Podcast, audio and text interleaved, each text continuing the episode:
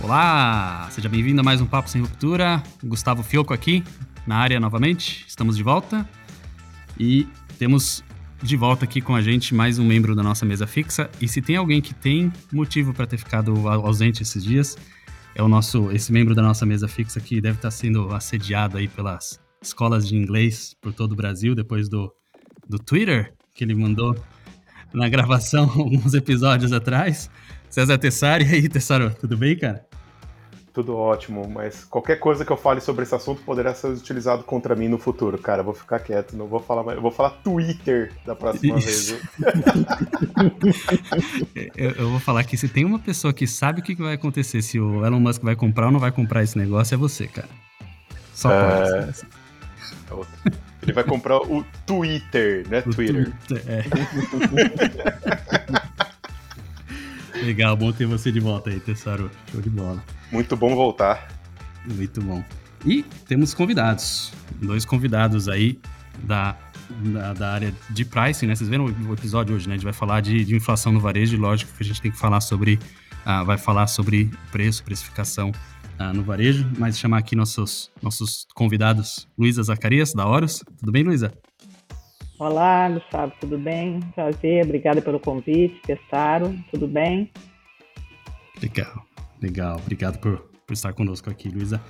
E Carlos Schmidel, da Predify, nosso grande, grande uh, fundador aí, CEO da Predify. Tudo bem, Carlos? Obrigado aí por estar conosco. Fala pessoal, tudo bem? Eu que agradeço o convite. É muito bom estar aqui com vocês, poder trocar um pouquinho de, de, de informação, um pouquinho de ideia com, com a Luísa com, e com vocês aí. Vai ser um prazer. Muito bom. Obrigado por liberar a agenda aí, Carlão. Bom, é, eu, antes de entrar aqui na, na, na, nossa pauta, né, entrar no detalhe, vamos falar um pouquinho de vocês, Luísa e Carlos. Quem, quem são vocês na, na, fila do pão? Falem um pouco de vocês aí para nossa, nossa audiência. Talvez começar com a Luísa. Bom, eu sou estatística de formação, sou é, uma pessoa extremamente que gosto muito de vinhos, gosto muito de viajar. Tenho também doutorado em administração e tenho uma peculiaridade da minha vida que pode ser interessante para quem está nos ouvindo, que eu trabalhei uma boa parte dela desde os meus 16 anos e por mais uns 30 e tantos, que eu não vou nem dizer quantos que foram para não não revelar a minha idade, mas, mas por mais de 30 anos eu trabalhei no IBGE.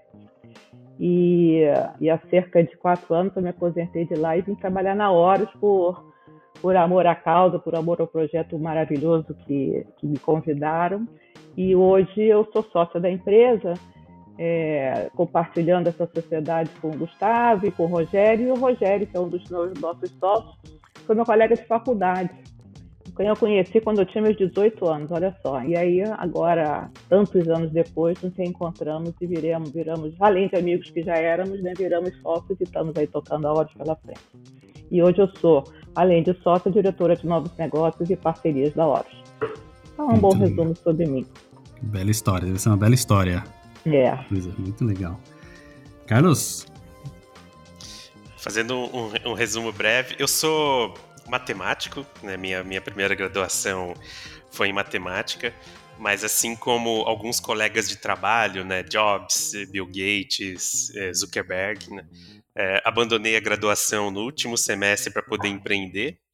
Depois eu percebi que não dava pé, voltei e cursei administração, né? E, e, e, e desde então eu tenho empreendido, né? É, eu também trabalho como coordenador de mercado de um MBA aqui na UFSCar, na Federal de São Carlos, né, voltado para inovação e Lean Startups. E hoje eu sou mestrando né, do, Departamento de Ciência da Informação e, e no, no, no, mestrado eu tenho uma linha de, de estudo para precificação ética. É, e além disso, sou o CEO e fundador da Predify, né, a mais recente adquirida né, da, da Neogrid, é, e fazendo um, um, também um, um, overview, um resumo bem rápido aí da, da minha trajetória. Muito legal. Deu para ver que não tem, só tem crachá de peso aqui, né? A internet até ficou mais lenta depois dessa, cara. Ah. Pessoal, currículo de peso aqui, eu fico até, fico até envergonhado de mim, cara. Eu acho que a gente Nada. vai aprender bastante aqui, Tessaro, nesse episódio. Eu vou. Cadê aquele meme da pipoca lá, cara? Eu vou pegar a pipoca aqui e vou. Eu, eu vou apreciar aqui o, o, discurso, cara. Vai ser animal. Michael Jackson com a pipoquinha, né? Opa, chegou o Vettel. Ó, Sebastião. A gente não chamou, esquecemos o convidado. Como é que chamou o seu, seu cachorrinho aí? É o Sebastian Vettel. Sebastião ou Sebastião? Sebastian, né? Sebastian é porque, tipo, ele é, é mais um, um, um, lord, né? Então tem que colocar Sebastian. Mas é, é, a, aqui, é, a, a, brasileirando, né? Todo mundo chama ele de Sebastião ou, ou só de Tiãozinho. legal, legal. Temos mais um convidado aí. Esse deve manjar de estatística também. Pra caramba, certeza. Muito bom, gente. Então, indo para nossa pauta aqui, né? Eu, eu, a gente não gosta muito de datar o episódio, né? Mas, enfim, você tá olhando ali no seu agregador, sempre tem a data da publicação, né? Mas quando eu falo que a gente não gosta de datar o episódio, é mais porque a gente tá vendo aqui, fechando, como fechamos o mês de, de, de abril, com uma inflação aí de 1,06%, né, por cento, seguido depois de março de 1,62%. Uh, abril foi, foi a maior, acho que foi o maior índice de, de, de, inflação nos últimos 26 anos do mês de abril, né? E, e não tem como a gente não falar desse ano de 2022, né? É, é, de inflação e como isso está impactando o varejo, né? E principalmente como o varejo tem que enfrentar essa, essa, esse, esse assunto, esse ponto, com relação à estratégia de preços, né? Como ele vai, como é que ele, ele como a gente trabalha a precificação disso, uh, seguindo essa inflação que está cada vez mais alta e que agora não é um, um entre aspas, né, tô fazendo coelhinhos voadores aqui, privilégio só do uhum. Brasil, isso está acontecendo no mundo uhum. também, né?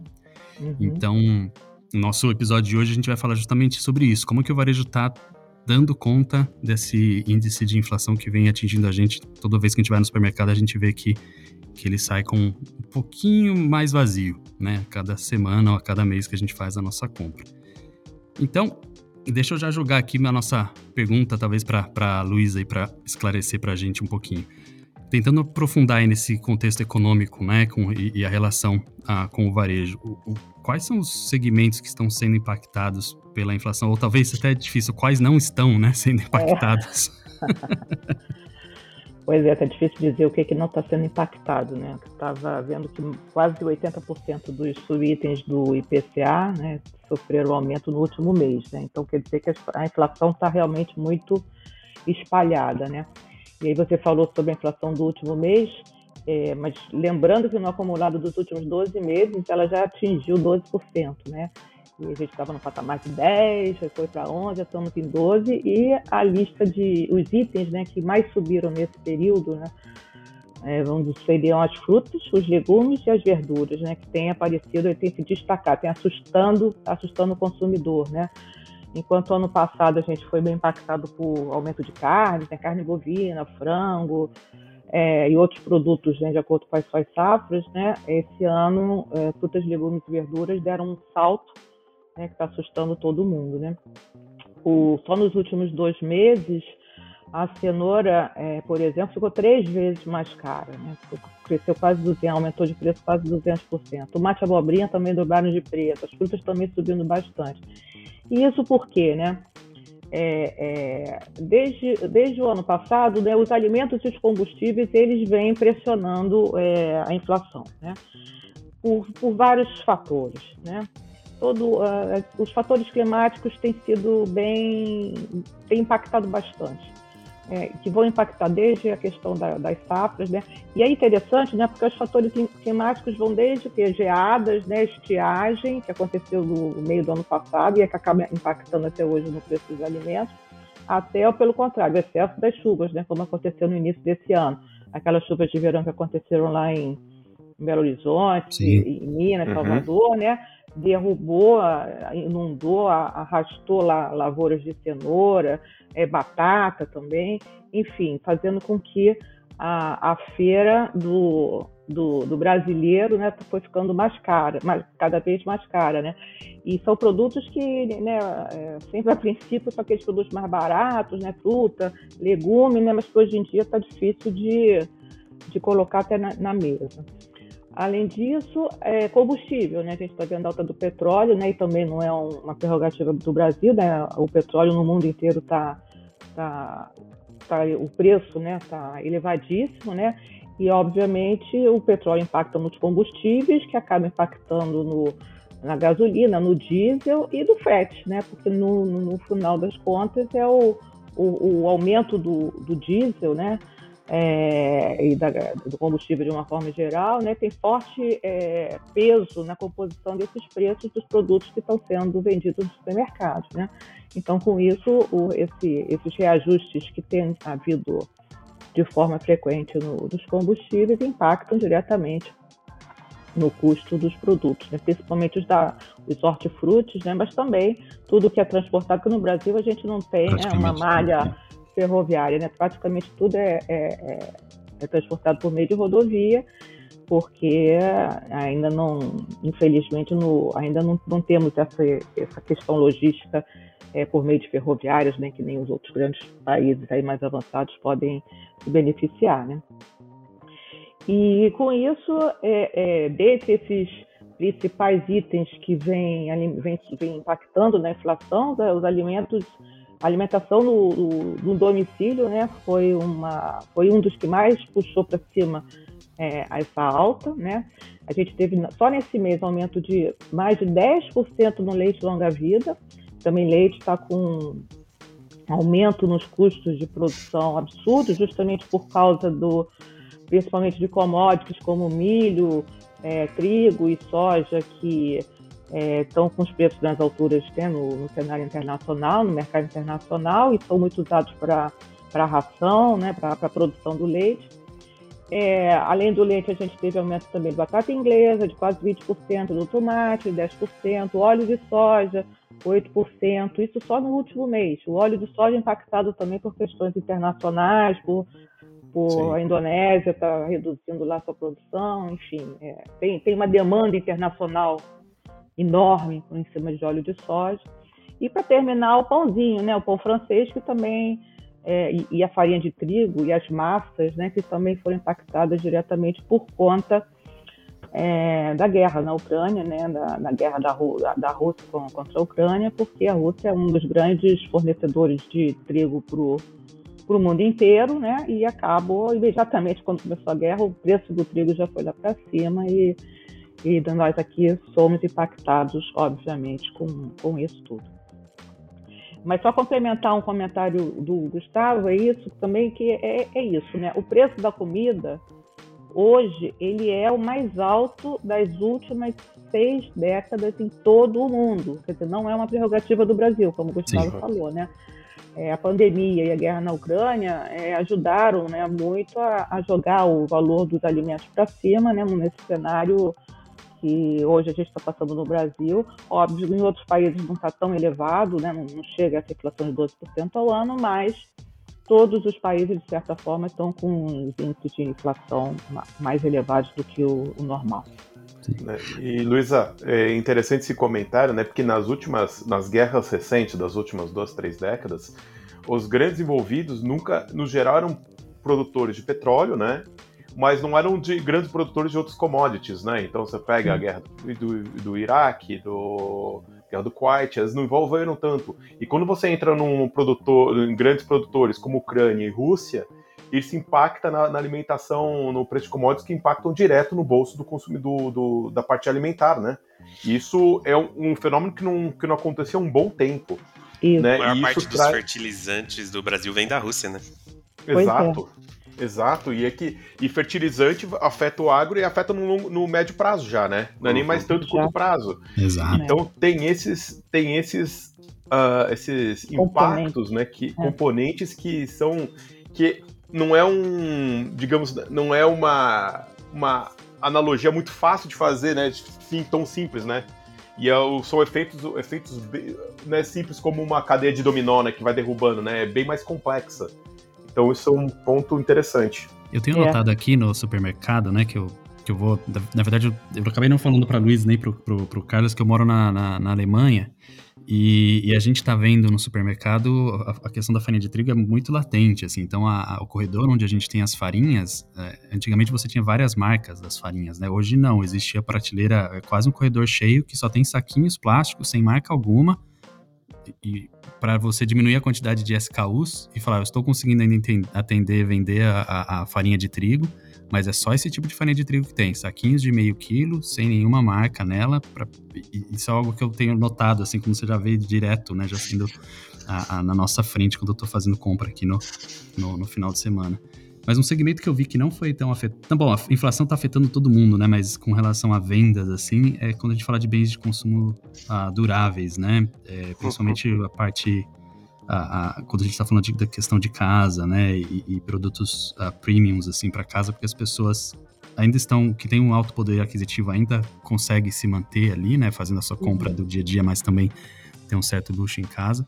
E a questão da pandemia também mudou um pouco a, a relação que as pessoas têm com a casa, né? Então tem muita gente investindo em deixar a sua casa mais aconchegante, assim, Confortável, isso. Exato. Exato. Então o foco, o foco do, do, do, vai do wallet share mudou um pouco nos últimos anos, né? Então a galera, é, a turma mantém o foco do, em outras, alguns setores, né? E algumas outras setores vão, acabam perdendo essa, essa fatia do bolso do consumidor, né?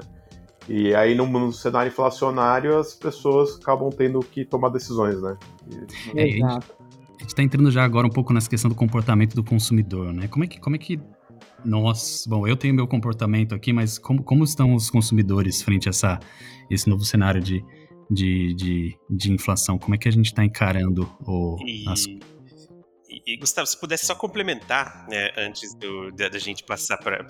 A, a Luísa deu, deu uma aula ali, né, de, de todos os, aqueles índices. Mas acho que o, o, algo um pouco interessante da gente, né, se, se, que poderia ser complementar também, muita gente ainda tem, tem dúvida de como funciona a inflação de fato, né? O, o, o que, que é a inflação, né? Pô, é um índice que interfere no preço, é um preço que interfere no índice, enfim. Né? Mas a, a inflação nada mais é do que a, a, a medição né, da, do nível de preço e da variação de uma determinada cesta né, de, de produtos que é, é, representa a maioria das compras do, do, consumidor. A Luiz acho que pode complementar. Se não me engano, é, é, é medida com um perfil de consumidor de, com renda de 1 a 40 salários mínimos, né, Luiz? Se não me engano. Isso. E... Várias, na verdade, tem, os índices eles são, inclusive, segmentados por famílias de é, orçamento menor e orçamento mais amplo, né? Isso. Então, é, é, esse índice, né, nada mais do que ele vai medir o, o poder de compra né, e, e o comportamento do, do, do consumidor né, é, é, na, na, na, compra, né, na, na, aquisição desses, desses bens. Né? Então, uma, uma, uma inflação de 5% ao mês, por exemplo, significa que é, é você perde né, cerca de 5% do seu poder de compra. Né? Se que você comprava com 100 reais no, no, no, no, mês passado, se a inflação for de 5% ao mês, né, os mesmos 100 reais equivalem a 95 reais. Né, no, então, é, de certa forma, ela mede o quanto a, a, a população está empobrecendo né, e com o poder de compra que ela tem com a, a mesma quantidade de grana que ela tinha no, no, no mês anterior, né? E, e, e, e tu, tudo isso que está acontecendo, né, como, como a Luísa comentou, né, o, principalmente no, no, alimentar, a gente começa a perceber também algumas coisas é, é relacionadas a, a, outros segmentos, né? Serviço está aumentando muito, uhum. né? Principalmente porque a, as pessoas acabam percebendo, né? Pô, se eu, eu, eu tô gastando mais para comprar a mesma quantidade de comida que eu comprava antes, né? Então, é, e a grande maioria dessas pessoas prestam serviços, né? Você vai no, no barbeiro, você vai no, no, salão de beleza, você vai no, no é, é, outros, outros tipos de serviços, essas pessoas precisam repassar né, esse, esse custo, né? E, e então a, a, quando a inflação começa a ficar um pouco mais alta e ela né, começa a realmente pesar no bolso e diminuir o poder de compra da população, ela acaba afetando outros segmentos também, não necessariamente apenas o segmento né, de, de varejo. É, e, e, a gente já começa a perceber isso aqui no Brasil. Apesar de que, se a gente for olhar, né, é, é, o maior índice do Plano Real, se não me engano, né, que desde 96 ali, acho que o Plano Real é de 95, né, é, é, é, é o maior índice para abril, né, desde 96. É, mas antes do Plano Real eram de dois a três dígitos. Chegava, acho que teve uma época que chegou a, a, a mais de mil por cento. 80% no mês. Isso 80% no mês, no mês né? Eu cheguei a ver isso. Eu cheguei a ver isso. Então é, é... é isso muda muito, né? Interfere completamente no, no poder de compra, porque o, o, consumidor tem que descobrir outras formas de. de é, pô, não, não, tem como. O que, que você vai fazer com. com vai deixar de comprar arroz? Não, não dá, né? Vai deixar de, de, de, de comprar combustível? Talvez você diminua e tal. Então, aí isso acaba interferindo diretamente no, no, no poder de compra. Né? E não, e não só comportamento. Né? E não só o comportamento do consumidor, mas também no comportamento também de como as empresas lidam com o, com o estoque. Que aí o estoque se torna um elemento especulativo também, né? Porque que se ele sabe que ele consegue comprar uma quantidade X de produtos no, e depois ele vai depreciar, então ele acaba vendendo uma proteção contra a inflação, os produtos. Né? Então é. você pega como as teorias de, de supply chain no Brasil ficaram muito estagnadas nos anos 80, principalmente por isso, porque era eh, estocar um asset, né? Era, era, era estratégico você estocar. E depois, quando veio o plano real e a inflação foi, foi colocada sob controle, as empresas tiveram que, se, que repensar essa estratégia, né? Porque estocar já não era mais inter tão interessante assim, né? E o que a gente traz por outro lado agora o pêndulo, né? Com esse aumento inflacionário, eu sei que nem se compara com os anos 80, mas as empresas têm que avaliar então agora as estra suas estratégias de cobertura de estoque para ver se, se, é, se é economicamente mais viável. Né? Então elas têm que repensar essa estratégia. Não estou falando que elas têm que estocar mais, mas elas têm que rever. Né? É. Isso é outra coisa que impacta também na estratégia.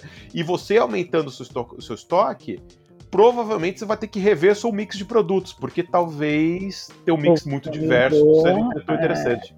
Isso tudo é justamente uma cadeia que é toda interligada, né? Que não dá para tomar decisões simples, né? São decisões complexas, mesmo que tudo está interligado, né? É, e aí, falando sobre essa questão do, do abastecimento, da estocagem, né? E respondendo, já começando a responder a pergunta que o Gustavo fez sobre qual vai sendo o comportamento do consumidor né, nesse cenário de inflação, né? É interessante que a gente vê duas situações até bem opostas. Né? Os dados, os dados que a gente vai coletando pela da Horus, né, com base na leitura das notas fiscais de compra dos supermercados, permite que a gente enxergue né, duas situações bem distintas. Né? Primeiro, é, é, que nessa hora do aperto, né, as famílias que têm menos disponibilidade, né, o, é, é, vai optar por colocar no carrinho aqueles alimentos, os itens básicos para sua sobrevivência e vão deixar de lado aqueles produtos né, que, que não são tão indispensáveis, né, mantendo aqueles que são itens pra, são mais importantes para a alimentação. E aí, nesse ponto, até fazendo um, um gancho com o que o Carlos falou sobre a questão do que, é inflação, é, e, e, a redução do poder de compra. E o mais perverso é que justamente a inflação é feita com base no estudo das famílias até 40 salários mínimos, como é que essas famílias distribuem seu orçamento, né? É, seu orçamento doméstico, o que, que elas gastam. E aí, o mais perverso é, é ver que as famílias que são ganham menos salários mínimos, né, as famílias que têm menos renda, né, elas consomem a maior parte do seu orçamento em alimentação. Então, é, e, e, sobra muito pouco para pagar o aluguel, pagar suas contas, né? Então, na medida em que o, o peso maior, né, de, das despesas de uma família de pouca renda é em alimentação, que é diferente do, de uma família, né, de uma alta renda, né? A alimentação não vai pesar tanto quanto outros serviços, como, por exemplo, escola, viagens, né, plano de saúde, né? Então, esse é o lado bem perverso da inflação que acaba impactando diretamente né, o poder de compra das famílias mais pobres é que é o mais impactado, porque os alimentos são ah, ah, né, o pedaço mais importante do seu orçamento. Mas voltando, né? Então, é, os, os, os, comportamentos polarizados, né? De um lado, as famílias com pouca disponibilidade, vai reduzindo o carrinho, vai reduzindo número de itens. É, Trocando marcas, né? É, vai, vai, vai, reduzindo a presença do carrinho de vários produtos e, é, e, e essa questão que a gente também está constatando, por exemplo, no passado a gente constatou nitidamente a substituição de carne bovina quando começou a subir por outras proteínas mais baratas, como frango, porco e até ovos. Né? Ovos começou a vender tanto que teve até ruptura, né? Neogrid até é, é, relatou né, a ruptura durante diversos meses do ano passado, né? Então, um desses comportamentos é justamente é, é migrar para marcas mais baratas, segundas marcas, até as marcas próprias dos supermercados que costumam apresentar preços mais baixos do que as tradicionais. Né? E aí, por outro lado, é, é, é, o outro movimento é justamente a procura do consumidor por estocagem, por embalagens maiores, né? É, por, por, aquela compra de abastecimento, né? reproduzindo um pouco a, a, o que acontecia lá na década de 80, né? quando as famílias recebiam salário, no mesmo dia ia ao supermercado para fazer as suas compras, porque sabia que no final do mês já não ia comprar a mesma quantidade, né? E estocavam, então, né? Por isso, Comprava 10 latas de óleo, né? É isso. Então, por isso que hoje em dia a busca por atacarejo, o atacarejo tem sido um modelo de loja de muito sucesso, porque está se é, voltando né, aquelas compras do mês, né, onde, o, onde o consumidor uhum. compra maior quantidade para estocar, mais quantidade, desembolsa mais, mas o preço unitário né, por unidade acaba sendo mais em conta e, e é uma alternativa para é, conseguir economizar e fazer o seu dinheiro render um pouco mais até o final do mês. Agora, Luiz e Carlos, tira uma dúvida aqui. A gente está é, a gente até teve um episódio anterior que a gente fez com a Smart, a gente estava falando sobre promoções, né? No, e o quanto promoções são importantes para o varejo. E isso me remete à questão de, de, de precificação, né? Como que o, o, varejo ou a indústria mesmo está definindo suas estratégias de preço quando a gente está vendo essa inflação, ah, você falou acumulada aos 12, dos 12 ah, meses, no, no caso dos dois dígitos, o que, que como é que está sendo adotada essa, essa, estratégia para a gente acompanhar tanto esse aumento da inflação, como também o acompanhamento, acompanhamento de, do que os concorrentes estão fazendo, né? Porque isso é super importante para você se posicionar como na sua marca, se você é uma marca mais premium com preço, produtos mais, mais premiums com, com valores mais altos. Como, como que está sendo essa estratégia de precificação, tanto no varejo na indústria? Olha, eu vou ser gentil e vou passar a, vou, vou passar a bola para o Carlos, porque falou precificação é a palavra dele. Né? Depois eu complemento com, com a nossa visão com relação à inteligência de dados, porque Legal. senão, tá bom, deixa ele falar sobre precificação e eu falo depois como que o varejista também deve agir para melhorar a, a rentabilidade dele. E eu, eu, eu, já ia até sugerir um, um, uma análise que a Luísa até mesmo fez, ela comentou recentemente, né? Que envolvendo todos esses dados né, que ela comentou, e, e, e algo que eu sempre falo né, para muito, muitos dos nossos clientes, né? Precificação não é um problema matemático. Né? Precificação é um problema de comportamento. Se você lida com precificação apenas como um problema matemático, o Excel resolve. É, porque ah, custa tanto, custou 10, multiplico por 2, multiplico por 3 e aplico um, um, markup lá e beleza, tá resolvido. Amanhã, pô, surgiu uma nova inflação aqui, surgiu, saiu um, um novo índice de inflação, aumentou um pouquinho, vou lá, aumento meu markup e, e, e aí eh, você lida com um problema apenas matemático né, que, que pode ser resolvido de forma simples, só que você ignora uma infinidade de variáveis Exato. que muitas vezes o varejo não consegue nem ter ideia, né? Tipo, esses 15, 20 minutos de papo aqui que a gente, que, que a gente já teve já deixou muito claro isso, né? A quantidade de, de variáveis que, que interferem no comportamento do, do consumidor e que vão interferir no comportamento do, do time que vai analisar o preço, né? E, e, e se o varejo ele olha apenas pro, pro, pro concorrente, é, é, é, a mesma coisa que aquilo que a gente fala, né? Pô, cada um tem o seu tempo, cada um tem um contexto Sim. de vida, não tem como medir que o, o, o, o, o sucesso do Tessaro, né? Pô, eu, eu, eu, eu, eu gostaria de, de fazer igual. Então, pô, é, é, é uma realidade completamente diferente. Eu não posso medir, é, é comparar preço de, de A com um, um, concorrente B, né? Beleza, eu posso me balizar, ter uma ideia, mas a minha Exato. estrutura de custos é, é, é completamente diferente. Então, é, é a, a, a, precificação ideal, né, que quando a gente analisa por um problema de comportamento, é, é, é necessário que a gente entenda a maior quantidade possível de variáveis, desde inflação, né, os motivos que levaram a, a, ao aumento de preços que, que, causa, que aumentaram o, o, os índices de inflação, né, é, cenário é, é geopolítico, né, é, é o, tudo que está acontecendo, né, se você é, é, varejo, pô, o combustível vai, vai interferir no, no frete do, do meu fornecedor e a, a, indústria vai começar a cobrar mais caro, enfim, né, existe uma, uma infinidade de, de, de variáveis que, que acabam interferindo no preço, né, por isso que eu falo que o, o preço é um é, é um problema de comportamento, né? Entende, e, e, no final do dia, a gente não pode esquecer, né? Quem, quem dita o preço é, é o consumidor. É o consumidor. Exato, é o consumidor. É, e, né? e, e, cada varejo, cada setor tem seu, seu sua persona de consumidor, né? Seu, Exatamente. seu alvo. E, não, e, e só, só, complementando, né? E, e aí é, é, acho que a, a Luísa vai poder falar muito bem disso também, por, por causa de todas as análises que eles fazem na, na Horus.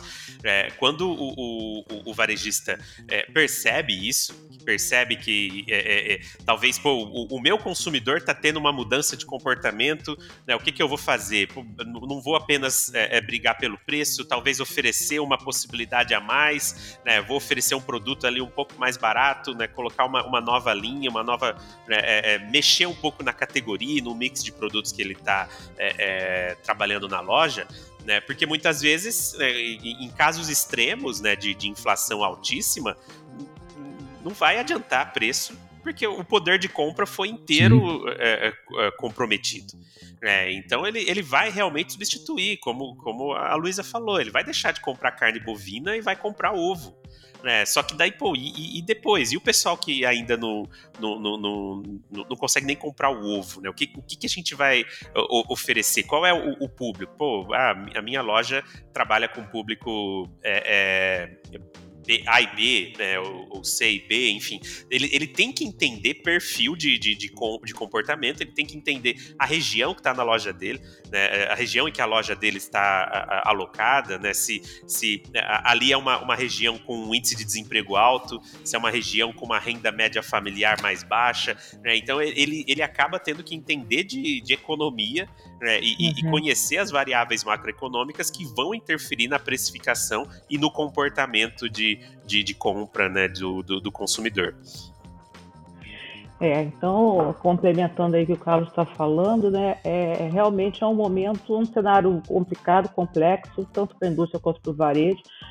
Com, com, não dá para repassar, não dá para repassar tudo para o consumidor, porque é, ele, né, ele já está no limite, né, então tem que entender, tem que buscar estratégias né, para ver como é que ele pode rentabilizar melhor o seu negócio. E aí um dos diferenciais certamente fica por conta da entrega de valor né, que esse varejo, por exemplo, entrega para o shopper. Né? Então é o momento do, do varejo se reinventar, utilizar todas as ferramentas possíveis para incrementar suas vendas, né? seja explorando lá o seu CRM, seja é, é, desenvolvendo melhor o mix de produtos, mas certamente usando inteligência de dados, né, informações Exato. que existem, é o caminho mais assertivo, é o caminho mais objetivo e mais certo para você chegar num objetivo final com sucesso, né? E Luísa, Hoje em dia... É, é, ah. e, e, só complementando, né, é, eu, isso que, que você falou, não é, não é necessariamente. No, quando eu falei, ah, ele não deve copiar o preço do concorrente né, sem mais uhum. informações, não quer dizer que ele não deva saber o preço do concorrente, isso. mas é, a, a, chave está nisso que você falou, né, é ter inteligência em cima dessa Exato. informação.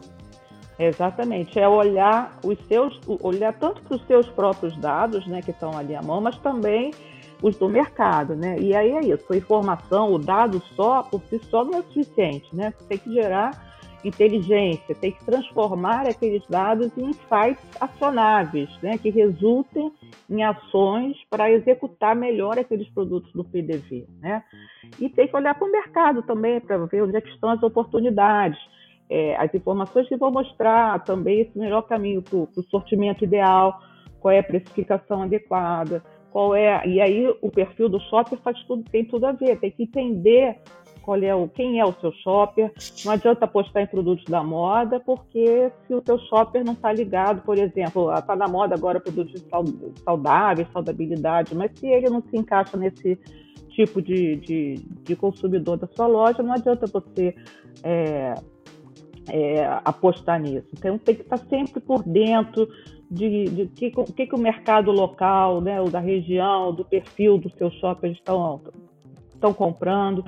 É, tem que acompanhar os dados da categoria, como é que estão performando as suas, as suas categorias na curva A, B e C, porque isso vai ajudar a identificar novas oportunidades. Tem que ser criterioso na definição do, da onde você vai é, fazer as suas promoções. Justamente, às vezes a promoção fica muito voltada em preço, em, em, por conta do a indústria trouxe um preço de um produto barato e aí ele faz às vezes promoções em cima de produtos que seriam desnecessários ele ele, ele rebaixar, porque o consumidor vai levar de qualquer jeito. Então, tudo isso são ações, são estratégias que têm que ser muito bem pensadas e é o que eu sempre digo, hoje em dia não tem mais espaço para o faro, para a intuição, para tocar os negócios com base nesse nos sentimentos, né, nos instintos. Você tem que usar os dados é. para tomar as decisões. É, não existe espaço, né? E espaço, né, para isso agora. E, e agora a gente está no momento perfeito que a gente hoje nós temos tecnologia e, e fluxo de dados para fazer essa captura e fazer essa interpretação, né? A gente é, está no momento legal para isso, né? E, e, só dando um passo atrás, né, você comentou, é, épocas de crise são ótimos momentos para se reinventar, né? Como a Luísa falou, uhum. né? Então, uhum. a pandemia foi um momento ótimo para reinvenção, que permitiu o, o permitiu acelerou o processo do omnichannel e essas questões inflacionárias também é, são, trazem oportunidades, as oportunidades é. para isso, né? Toda e, crise nessa, gera oportunidade. Toda crise gera oportunidade, né? E as informações que nós que existem hoje na mão para fazer isso, possibilita, né? E, uhum. e, o que, que, a gente pode, assim, de hoje, então, dadas as soluções que nós temos na mão, como que, que, que a gente tem hoje para ajudar nesse processo, para viabilizar isso daí? Essa, como você falou, o que, que a gente tem para transformar esse monte de, de informação, de dados, em insights acionáveis, assim? Então, é, a Horus, por exemplo, é uma empresa que trabalha, que como, gera inteligência a partir do o insumo básico da Horus para gerar inteligência é a nota fiscal do consumidor. Então, o que, que aquela nota fiscal permite? Né? Permite a gente analisar, saber o que, que o consumidor está tá comprando, quanto que ele está gastando, qual é o ticket médio, quanto é que ele está disposto a, a pagar em determinadas categorias, é, e, e, e, também comportamentos do tipo, quando ele leva um determinado produto, o que mais que ele leva junto na cesta de compras dele? Que são informações super relevantes para ajudar, inclusive, ao próprio varejo e à indústria a posicionar melhor seus produtos, a fazer promoções combinadas que vão gerar uma rentabilidade, que vão permitir aumentar seu ticket médio, né? Então, a Horus atualmente ela processa cerca de 35 milhões de notas fiscais coletadas por mês é, em, em, todo o Brasil. Né? Então, esse, esse, essa coleta de informações é muito rica e, e traz informações para que permitam real entendimento do cenário, tanto no pequeno varejo, como no super, hipermercados e no atacarejo. E, e, e, a partir dessa leitura, esse processamento dessas informações, a gente traduz isso em dashboards que são atualizados semanalmente e que permitem é, esse olhar né, para a nota fiscal permite fazer essa visão ampla cross, entre categorias da cesta, acompanhar quanto, quanto que ele gasta, quantos itens ele leva, o quanto que ele paga nos diferentes produtos, e entender principalmente quais são as, as categorias, quais são as marcas mais presentes no carrinho de compra e as que mais convivem em seu carrinho. Quer dizer, todos esses dados e cruzamentos são, são, é, todos esses dados, desde preço até presença do carrinho, são muito importantes para a tomada de decisões de como é, executar, como precificar, como é, criar oportunidades dentro do ponto de vendas para poder é, aumentar né, o seu ticket médio, por exemplo. Então, um, um, um exemplo de oportunidade. Né? É, um, um, cliente, por exemplo, que leva é, detergente, né, detergente líquido, é, normalmente ele vai levar uma esponja, pode comprar também na mesma compra uma esponja, né? Então você colocar esses produtos próximos uma da outra, ou até fazer uma embalagens que permitam é, é, o consumidor levar já os dois juntos numa oferta combinada, né? Isso é uma oportunidade de aumentar o ticket médio, mas isso você são, são decisões que você não pode ter com base na sua intuição, né? Você pode ler o seu ticket, analisar, entender realmente o que, que faz sentido, quais são produtos que têm alta sinergia, para então tomar essas ações é, é, para que isso justamente se torne nesses insights acionáveis, né? E, e, e mudar, né? E transformar a sua execução na loja, por exemplo. Né? E Luísa, dessa forma, assim, não é só aumentar ticket com maximização de margem, né? Que eu acho que é outro que às vezes o pessoal fala muito da, do, do ticket, ticket, mas acaba se esquecendo que no final das contas tem um custo para bater disso, né? E você trabalhando com um mix mais adequado em loja, tipo, com todos esses insights, acaba vendendo melhor com margem mais adequada, né, para sua operação, né? Isso é e esse tipo de informação é vital para isso, né, para seguir nessa direção. Exato, você trabalhar rentabilizando, né? Rentabilizando melhor as suas margens, né? fazendo baseado nesses pilares de preço, de sortimento e tudo isso passando por um entendimento é, do seu shopper, né? Aquela, aquela famosa frase, colocar o shopper no centro das decisões, quer dizer, tomar as decisões voltado para atender às necessidades, os desejos do seu, do seu consumidor, do seu shopper, né? E não não ficar voltado apenas em questões de preço, né? Que às vezes a indústria chega para o varejo com ah, compra um caminhão, oferece lá um, um, preço barato de um determinado produto e se, se, o varejo comprar uma quantidade gigantesca, aí o varejo acaba comprando, aquele, aquilo como você estava falando, acaba ficando com o estoque lá parado, acabou prejudicando seu capital de giro, não era um produto que o shopper estava inclinado a comprar, então, não adianta, às vezes, você faz uma compra por, por um impulso de querer comprar a preço mais barato, porque às vezes a indústria está empurrando, e quando, na verdade, se você não tiver informação se aquele produto é o produto que vai, vai, ter, vai ter demanda, não adianta nada. E um outro caminho muito interessante, que cada vez mais tem, tem, tem sido o caminho para o sucesso, é, é, a colaboração entre indústria e varejo. Né? Então, entre a indústria e o varejo trabalharem juntos, compartilhando dados, né? É, entendendo é, as oportunidades de forma conjunta, né, é, a chance de sucesso para os dois lados né, é, uma, é uma relação de ganha-ganha. Né, os dois podem ganhar, sair, é, sair beneficiados. Né, muito no exemplo do que a Smarket também tem trabalhado junto no, no seu projeto de collab.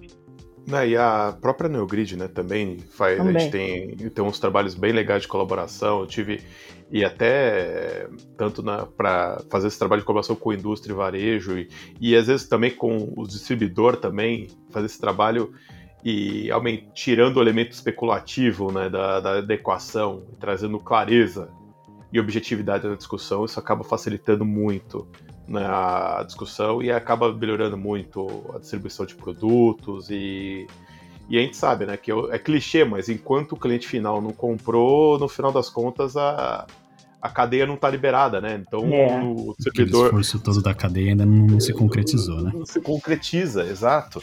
Exato. E, e outro ponto que estava falando, que, desculpa, Carlos, que é assim, que é o ponto que a gente falou muito do preço, né? É, que é a estratégia de como precificar isso tudo, né, também, né? Que é isso que, que entra nessa seara, né, Carlos? Que eu acho que, que aí eu tiro meu chapéu para você, né? Que é esse ponto que a, o que vocês estão fazendo de precificação também é genial, né, cara?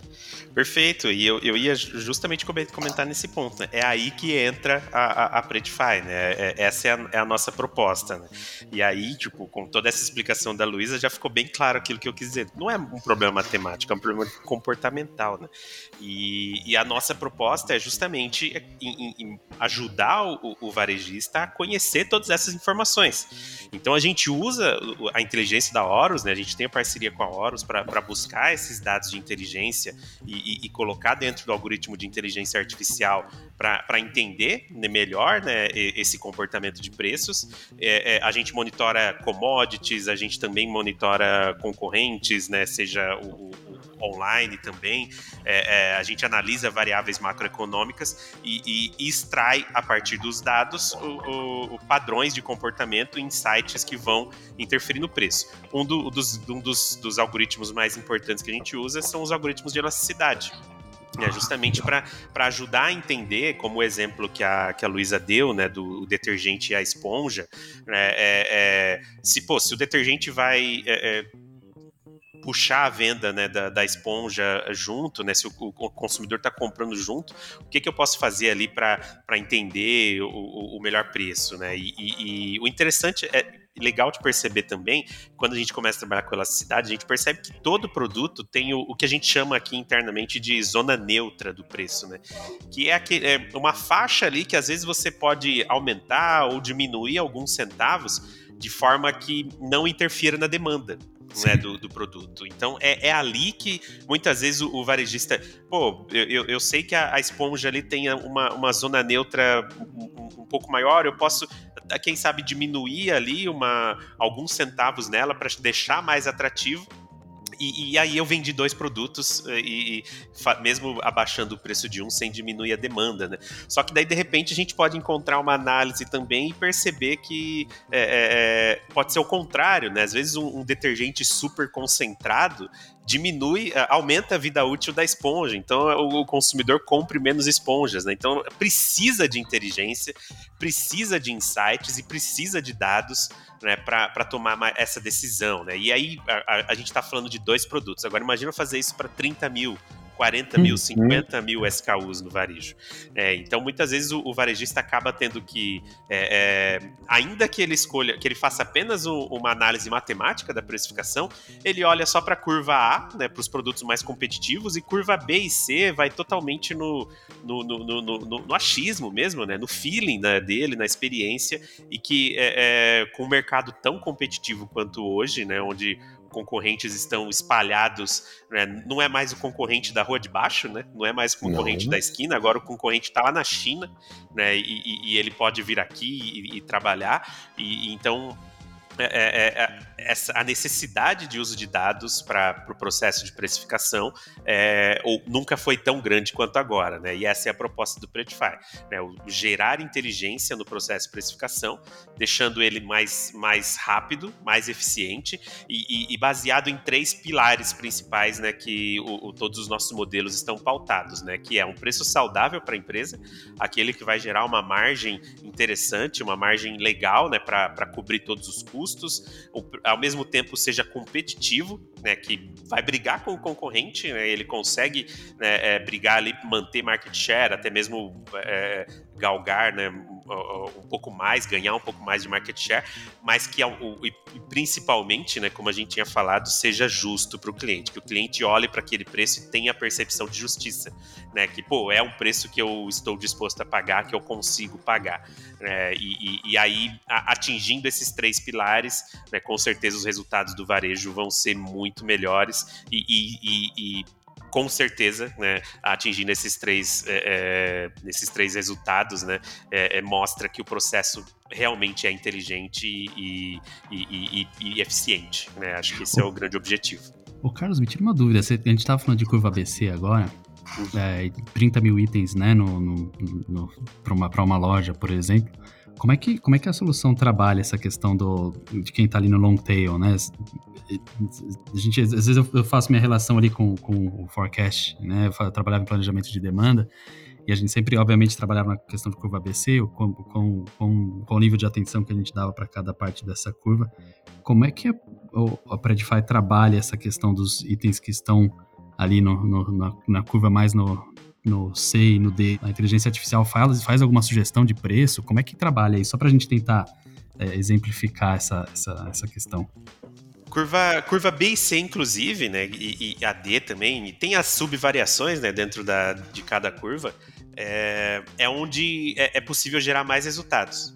Né, porque geralmente né, a zona neutra né, do, do, da, da curva B e C, né, da, da, da, cauda longa, né, a long tail, que são aqueles, é, só, só, deixando o, o bem claro para quem está ouvindo, né, a, a, curva ABC segue um princípio matemático, né, que a gente chama de princípio de Pareto, né, que, que basicamente diz que, matemático econômico, né, que diz que 80% do, da receita de, de um negócio vem de 20% da, dos principais produtos. Então, normalmente, é, esses 20, 15, 30% né, dos principais produtos que trazem a maior parte do faturamento são os produtos curva A. Curva, e, e, e, normalmente esses produtos, né, num, num, varejo de 30 mil SKUs, vai variar ali, talvez, entre 300, 500, chegando né, no mil, talvez. Né, muito difícil passar né, de, de, desse número, e todo o restante, né, é, chega, pode ser que seja, alguns varejos seja até um pouco mais, mas todo o restante ele vai ser é, é, é chamado de cauda longa, né, que são os produtos curva B e C, e que normalmente não tem como se debruçar em cima desses produtos para precificar. Né? Então são, são produtos que normalmente precifica por categoria. Ah, pô, aplica, aplica é, 30% é, de margem em toda essa categoria aí e, e, esquece que esses produtos também têm comportamento. Não é porque eles têm uma quantidade de venda menor e eles contribuem menos para o faturamento que não tem um comportamento. Se a gente olhar lá na, no, no, no, nos dashboards da Horus e escolher lá os produtos que, que têm menos é, é, vendas, é possível identificar comportamento, né? Então, quando a gente, é, o Predify, a inteligência artificial, olha para esses produtos curva B e C, normalmente esses produtos têm uma zona neutra de preço maior. Então, você pode cobrar um pouco mais sem perder demanda. Apesar de que o giro dele é menor, mas ainda assim você consegue gerar mais margem, né? Outras vezes esses produtos eles têm uma margem bem pequena, mas eles são produtos que chamam a venda de um, de um outro. É, e aí você pode equilibrar as margens dos dois produtos ali para, pô, é melhor vender dois do que vender só um, que não vai me dar tanta margem, né? Enfim, aí o, o, o, nosso algoritmo ele, ele olha com mais atenção, né, automat, automatizando esse processo de precificação para cauda longa, né, curva B e C e D, para que é, é, o, o, o, analista de pricing né, possa realmente olhar para aqueles produtos que são mais competitivos, onde ele não pode realmente perder. Né? Ali, qualquer é, percentual de margem que ele perde fica um pouco mais complicado. Né? E, e, mas basicamente é, é, isso: né? a gente analisa né, por meio de comportamentos né, quais são esses é, é, as oportunidades né, de, de fazer ajustes de, de margem nos produtos da cauda longa a partir da análise da curva BC. Né, mas o, o ponto principal disso daí tudo que assim que é informação que, que tem que ser utilizada e com esforço computacional, né? Porque você fazer na unha tudo isso, né? Fazer um, dois, até que, vai, é, é difícil, mas que, é, até que é viável. Mas imagina você fazer para um mix complexo de produtos e vendo, e vendo essas questões de sinergia de margens, né? É um negócio com, muito complexo, muitos, e, e que muitas empresas acabam não, não, não tendo nem ideia como fazer, né? E, e a gente tem aqui uma solução que é totalmente matemática embasada, não é não é algo que saiu da cartola, né? Uhum. Não é truque de mágica que faz. Isso é uma. São, são ideias muito boas, né? E... A matemática tá lá, né? Ela, ela, ela é. faz parte, né? Só que ela sozinha ela não resolve, né? E, e o, o, exemplo da, da Luísa, da, pode até falar melhor da Horus, né? Se a gente olhar para um produto lá e, e, ah, pô, vou precificar um produto aqui da curva C. Se você vai olhar isso manualmente, você começa a olhar ali o, o histórico de vendas, um mês para trás, você já fala, putz, tô cansado e tal. E um mês não é nada, né? Então você tem que olhar para cinco anos para entender comportamento do, do, do, real do produto, né? Três anos, um ano ali você já consegue extrair alguma coisa. Mas não dá para fazer manualmente. E aí, para ajudar, ajudar na precificação, já que o, o, Carlos falou da ferramenta dele de precificação, que é fantástica, que eu já vi, que é a primeira vez, e eu sou estatística, na né? primeira vez que eu vi o, o, o, Carlos apresentar, eu fiquei de queixo caído, falei, nossa, imagina é, juntar isso também. daqui com a inteligência da, da, com a base da Horus de preço, né? Porque nós temos um produto que é o Horus Price, né? Que, que não tem por objetivo final é, fazer a precificação, né? Mas sim é, informar o preço dos produtos é, nos, nas, nos supermercados, né? E como a gente, é, como o nosso trabalho de de coleta de notas fiscais, ela não depende da. Não é, não é por meio de colaboração com o varejo, né? nós temos autonomia para divulgar os preços nas, nas redes que estão sendo praticadas. Né? Então, o nosso Horus Price ele é uma ferramenta que permite é, apoiar nessa tomada de decisão, a gente pode acompanhar, tanto o varejista como a indústria, pode acompanhar as movimentações dos preços de produtos dentro de mais de 300 categorias dos supermercados, né? entender o seu preço, comparar versus os seus concorrentes, sabendo quem são os concorrentes, o preço dos concorrentes, e aí entender justamente essas oportunidades de realizar promoções ou então rever as suas estratégias junto à indústria, né? Porque se ele, se o concorrente dele ali do lado está oferecendo um preço bem menor do que ele, né, para o consumidor, então é sinal de que o concorrente foi, teve uma estratégia de, de negociação com a indústria mais bem sucedida. Então ele pode até usar isso para melhorar também a, na sua próxima compra para ter um, um, um valor é, mais barato, né, comprar por um, um, preço melhor aquele produto até para poder é, fazer uma oferta também para o seu consumidor, né? E o que é interessante que é, na Horus, que também um, uma, um diferencial que a gente não não é, monitora preços apenas daqueles produtos industrializados, daqueles que têm código de barra. A gente também acompanha preços de FLV, de frutas, legumes, verduras, carnes, né, de fracionados, né, esses produtos que não, não têm código de barra e que nesse momento de inflação, né, são justamente eles que estão aí ajudando a impulsionar a alta de preços, né? Então a gente tem preço de daquelas dos produtos lá que são vendidos a granel, que você pesa, né? Batata, cenoura, né? Esses produtos que têm sido os vilões, é, tudo isso está dentro do dashboard da Horus, né? E além dos e... preços, eles também têm as informações do que, que, o, o, que, que o shopper está comprando, né? O que, que ele está comprando, em que quantidades, quanto que ele está gastando, né? E naquela linha, o que mais que ele leva. Então, quando ele compra batata, ele compra cenoura também. Quando ele compra o detergente, ele compra esponja.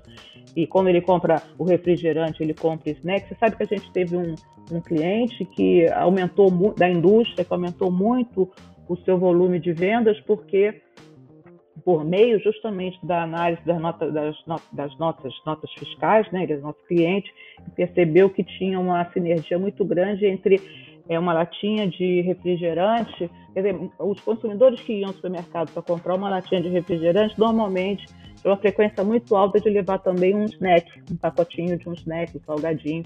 E aí o que, que ele fez? Ele botou, começou a botar um ponto extra de refrigerante do lado das prateleiras, das gôndolas de snacks e salgadinhos. E aí o trade marketing aí super. É, é, é, genial, é uma cara, aplicação isso. genial, né? uma aplicação de instrumento. Como é que ele descobriu isso? Olhando para os dados das notas e percebeu e tinha uma sinergia e, grande. E uma coisa que eu acho muito importante nesse trabalho é que os dados são os dados abertos, né? São, então, assim, não tem, não tá infringindo confidencialidade não. de nenhum cliente, nada. Isso, isso é genial, porque aí vocês conseguem fazer uma análise do mercado, né? Do, uhum. do mais, bem mais e macro e conseguir fazer e mergulhar, né? Isso é uma é, eu acho que muito legal que vocês conseguem fazer uma análise bem abrangente né? Que não Sim. fica dependendo de dados internos só, né? Isso, Isso é muito legal. E dá para comparar o desempenho da, sua, da, da, de uma indústria com as demais e assim do varejo também com outros varejos, né? Porque é. a gente faz aquele levantamento é. consolidando, né? Não é no indivíduo, é. né? E é legal que é que não e que o legal é que não fere nenhuma confidencialidade não. de dados nenhuma, né? Isso que é o que eu acho que também é muito importante a gente levar isso em consideração, né? Sim, porque Sim. os dados eles estão todos agregados, não são não são fornecidos em nível de indivíduo, né? É, é, é como a estatística funciona, né? Você trabalha é. é agregando resultados para eles fazerem sentido nas análises de uma forma geral. Eu sou, eu sou fã da Horus, né? E, e a, uhum. a Luísa falando a, a, algo aqui na, na, fala dela, né? E assim, parece muito óbvio, né? Mas para o varejo nem sempre é, né? Que existem duas formas de ganhar margem, né? Aumentando o preço né? ou diminuindo custos. Né? E, e, se você entende o comportamento, né, de, a, às vezes você percebe que não é necessário aumentar preço e você passa a ter é, em, insumos né, e, e dados para você ir negociar na outra ponta e diminuir custos e conseguir melhores condições com os fornecedores. Né? Então é, uhum. é, não, tem mais como olhar a precificação apenas como é, é, o, o, miolo, né? o produto está no estoque, vou aplicar uma fórmula matemática e definir o preço. Né? É, é, a precificação hoje envolve uh, inteligência de mercado, inteligência econômica e principalmente inteligência financeira para entender todos os seus custos, saber lidar com eles e gerar resultados e melhores contratos, melhores condições de fornece com o fornecedor a partir disso. Né? E aí vou aproveitar esse gancho também para falar de um site que tem informações muito interessantes e úteis para o consumidor, que é o site sextaconsumo.eoros.com.br e que essa é uma plataforma resultante de uma parceria que nós fizemos com a FGV, Fundação Getúlio Vargas, com o Instituto Brasileiro de Economia, o IBRE, né, que ele é muito uma instituição muito renomada justamente e também na, no acompanhamento de indicadores econômicos, de preços. Então, nós fizemos uma plataforma que tem acesso gratuito também para para que quem quiser ir lá consultar, que, a, é, que mede o valor, que acompanha o valor da cesta básica e da cesta ampliada. Cesta básica é formada basicamente por 18 alimentos, e a cesta ampliada por inclui, além dos alimentos, inclui bebidas, é, produtos de higiene, de limpeza, uma cesta de 50 produtos a gente acompanha é, mensalmente em oito, nas oito, em oito capitais do Brasil, as maiores capitais em termos de população. Então, esse é um, um produto resultante de uma parceria, e lá você consegue ver qual é o preço, qual é o valor, né? Que uma família no Rio de Janeiro, que por sinal é a cesta mais cara, quanto que gasta por mês para fazer essa cesta básica, está na, na ordem dos 800 reais. E quanto que uma família em Curitiba, Belo Horizonte, enfim, em todas essas cidades, qual é o valor médio gasto em cada uma dessas capitais.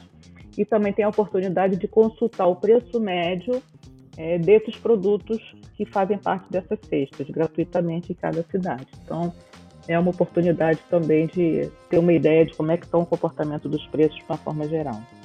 Muito bom, gente. Acho que a gente podia passar a noite falando aqui, né? Um pouco mais. Uh, ou dia, né? Depende do horário que está ouvindo também, na verdade.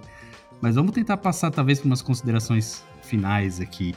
O que, o que esperar de todo esse, esse cenário que a gente está passando agora e, e, que tipo de recomendações, Luísa, Carlos, Tessaro, para quem está ouvindo, uh, qual a melhor maneira de passar por esse momento de, de, de inflação com relação à estratégia de preços aí para tanto para o varejo quanto para a indústria? Quais são as, as considerações finais de vocês? É, é, então, nesse cenário que a gente já está vendo extremamente desafiador é, para muitos setores, né, principalmente o setor de alimentos, setor de varejo, né, e é um momento desafiador tanto em termos da inflação, como também cenário, o cenário econômico ainda um pouco desfavorável, de desemprego alto, com baixa renda, muitas famílias ainda endividadas, né? Então isso tudo vai vai gerar ainda uma necessidade de de estratégias inteligentes né, é, para poder ter o, o, varejo, tanto o varejo como a indústria, né, se, como eu falei, tem que se reinventar né, para buscar soluções que sejam sustentáveis. Né? E, e, e, interessante, eu tenho até um, um slide que eu fiz de uma apresentação que eu achei no outro dia uma imagem que é genial, né? no início do ano, assim, a gente começou a dar uma relaxada, uma aliviada, né, achando que a gente estava começando a se livrar daquele cenário da pandemia, né, trazendo perspectivas melhores por, por, em função da, da vacinação. É, mas assim sempre alerta né com as novas novas cepas né mas por outro lado saiu a o slide aí saiu a, o covid por um lado e entrou a guerra da Ucrânia, trazendo um choque que não estava não era esperado e que não vai ser, que não está sendo nada trivial em cima da economia brasileira e mundial, né? Porque na verdade está impactando tudo. Então, como consideração final e recomendações, eu, eu, eu, torno a dizer que eu acho mais, que, mais do que nunca é fundamental monitorar de perto o que está acontecendo no mercado, saber o que o consumidor está comprando ou deixando de comprar, né? conhecer seus novos hábitos para que a tomada de decisão seja baseada em dados reais, que está mudando a todo momento. Você vê quantas transformações aconteceram no comportamento das pessoas pós-pandemia, né, por conta da pandemia. Então, a gente tem que, tem que estar tá acompanhando isso diuturnamente. Né? Não tem mais espaço para o velho faro para os negócios, que é o caminho mais rápido para o fracasso das operações. Então, hoje, para uma empresa ter sucesso, é fundamental ser orientada por dados. E nesse momento de definições, a bola de cristal, né, se quiser usar uma bola de cristal, a mais segura é usar dados confiáveis, como aqueles baseados nas transações de compras do consumidor, que é o grande insumo diferencial da Horus. Então, esse é o, a, a, recomendação que eu faço, é usar informação para conseguir ter uma visão boa do mercado, do shopper, do seu nicho, entender onde você está perdendo espaço, entender as particularidades, características, enfim, para então, para que essas informações ajudem a direcionar as ações e estratégias frente a essas mudanças do comportamento de consumo, essas mudanças tendências de, de preço alto. Né? Então, os dados, as informações, a inteligência que vai ser fundamental para determinar o melhor caminho para chegar ao sucesso. Muito legal, Luísa.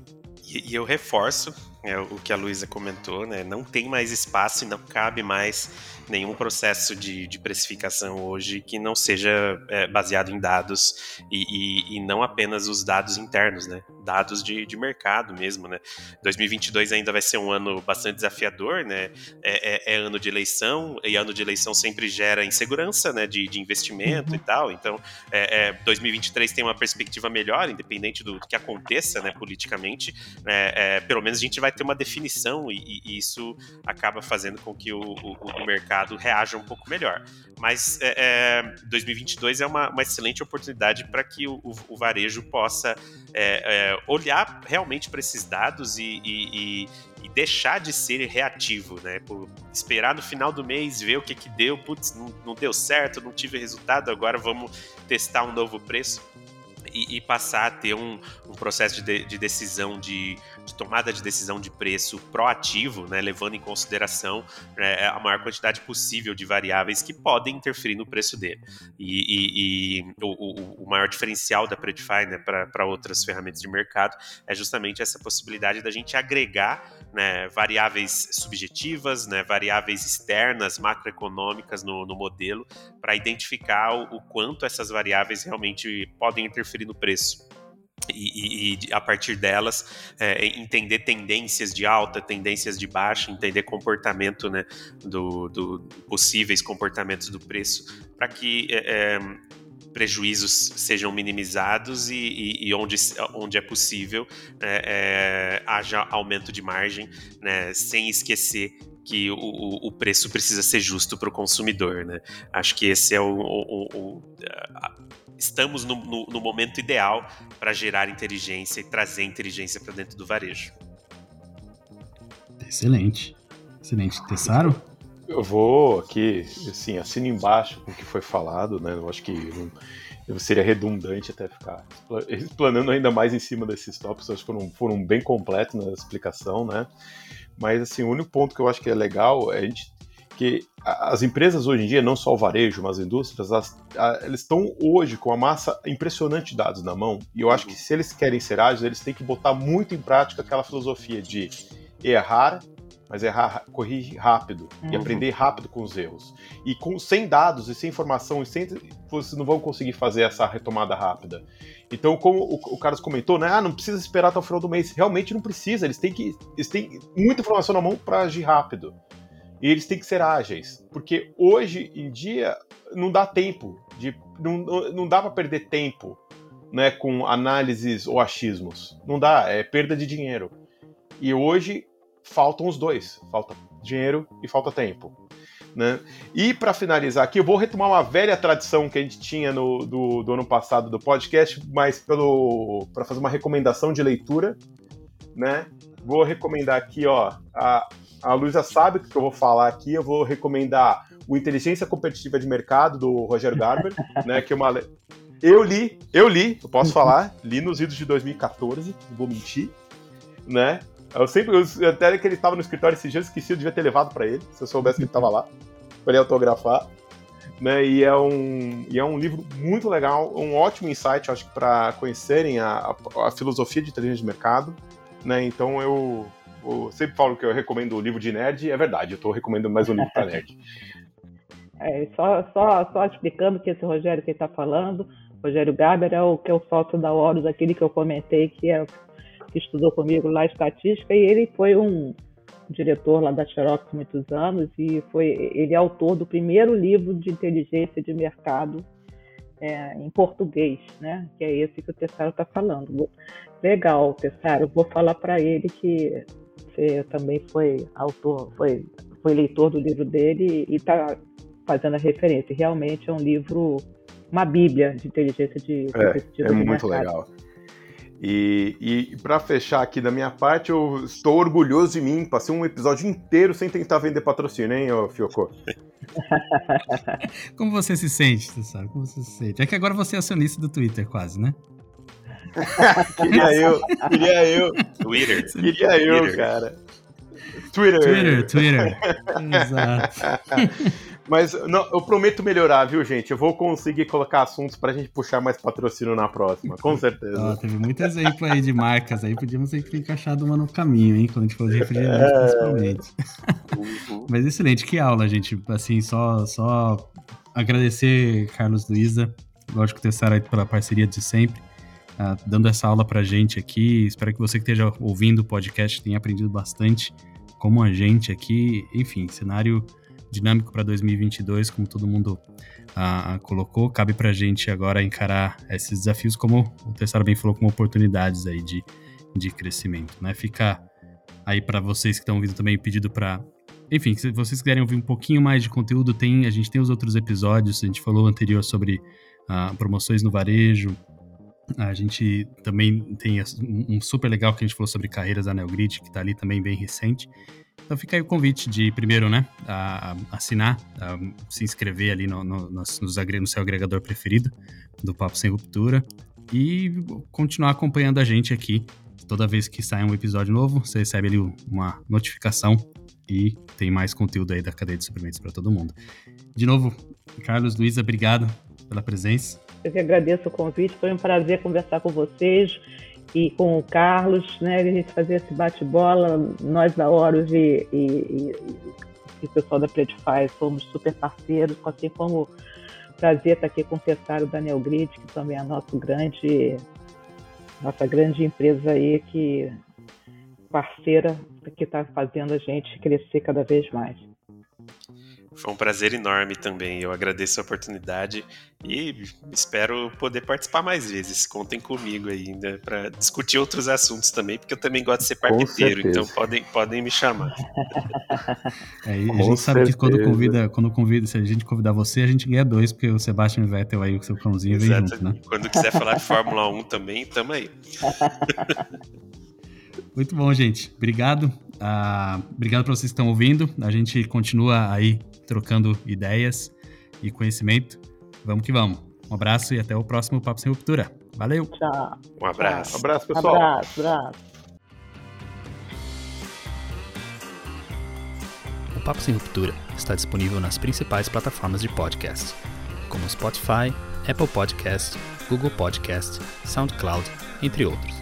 Escolha sua plataforma preferida e se inscreva para receber as notificações dos próximos episódios.